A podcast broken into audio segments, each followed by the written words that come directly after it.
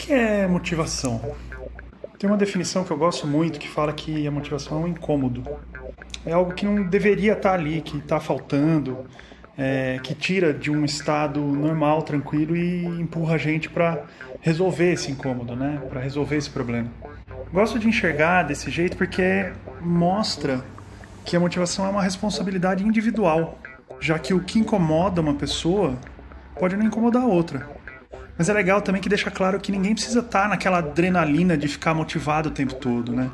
Por que você precisaria agir se não tem nada te incomodando? E aí, eu sou o Marcelo Leal e você está ouvindo a mais um Ligando Ideias.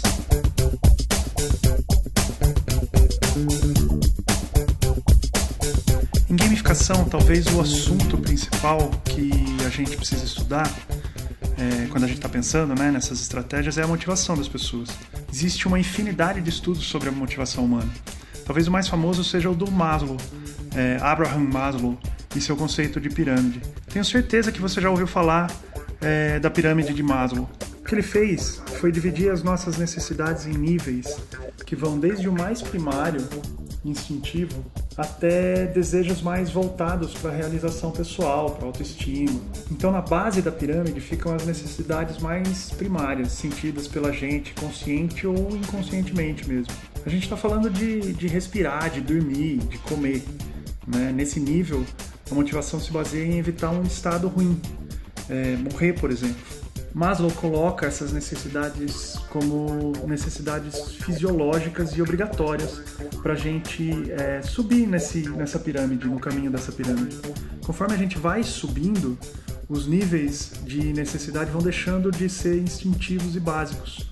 Começam a ser mais voltados para a satisfação pessoal de, e, de certa forma, até superficiais. Por isso, a imagem da pirâmide é, é bastante forte. A base é o que faz todas as outras necessidades ficarem de pé. Maslow divide essas necessidades, né, essas etapas da pirâmide em cinco níveis. É, então, partindo da base, a gente tem as necessidades fisiológicas mesmo, né, respirar, comer, dormir, como a gente falou. É, as necessidades de, de segurança. Então a gente está falando de família, de saúde, né? Nossa saúde, casa, moradia, né? Recursos. Uh, depois vem o nosso relacionamento, né?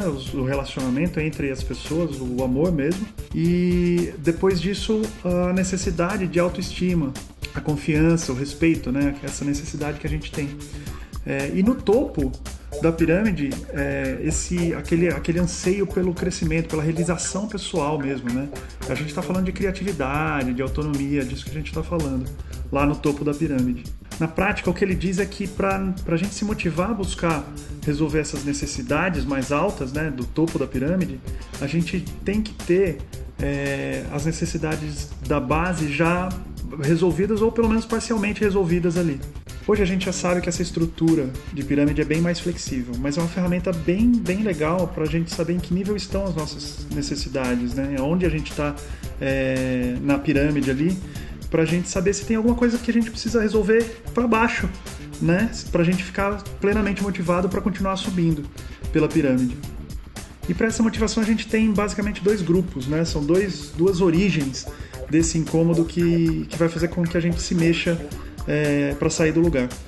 A primeira origem, mais fácil de explicar, é a extrínseca. É algum fator externo que faz com que a gente resolva fazer alguma coisa, com que a gente resolva se mexer. Então a gente está falando de bônus, por exemplo, né, no, no, trabalho, que faz com que a gente busque as metas que a, que a gente se comprometeu ali com o gerente, com o diretor.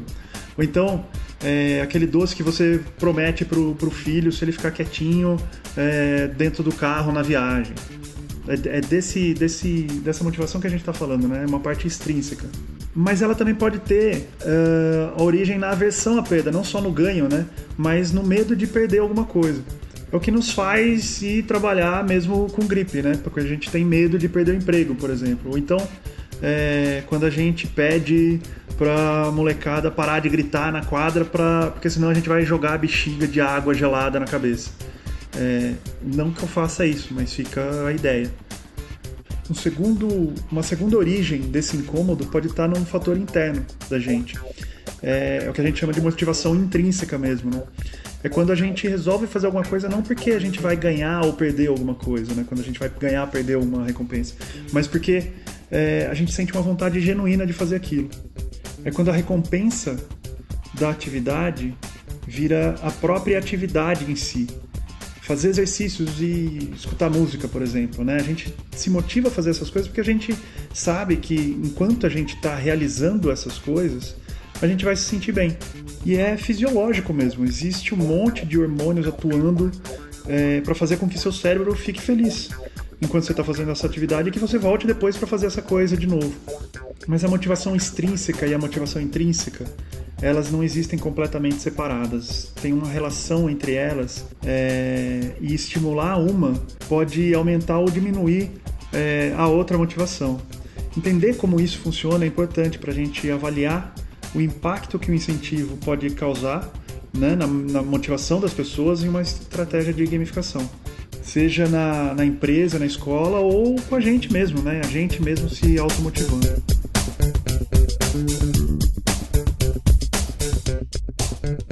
É isso, meus amigos e amigas. Esse foi mais um episódio do Ligando Ideias. É, esse assunto de, de motivação é, é, complexo, vasto, tem muita coisa, é, muito estudo é, a respeito disso. É, quando eu estava escrevendo mesmo o roteirinho desse episódio, eu esbarrei em alguns artigos que eu, que eu não conhecia ainda, é, alguns, algumas experiências, talvez eu vire, vire episódios futuros aí. É, mas é um assunto que eu adoro demais, eu pelo menos gosto, gosto bastante. Então, se quiserem mais episódios sobre esse assunto, me avisem aí é, nas redes sociais todas, é só procurar por Marcelo Leal que você vai, vai me encontrar. Você também pode mandar um, um e-mail para oi@ligandoideias.com.br que eu vou receber aqui e eu respondo para você. E como sempre, se curtiu o episódio, avisa aí a sua turminha, compartilha é, e indica para os amigos.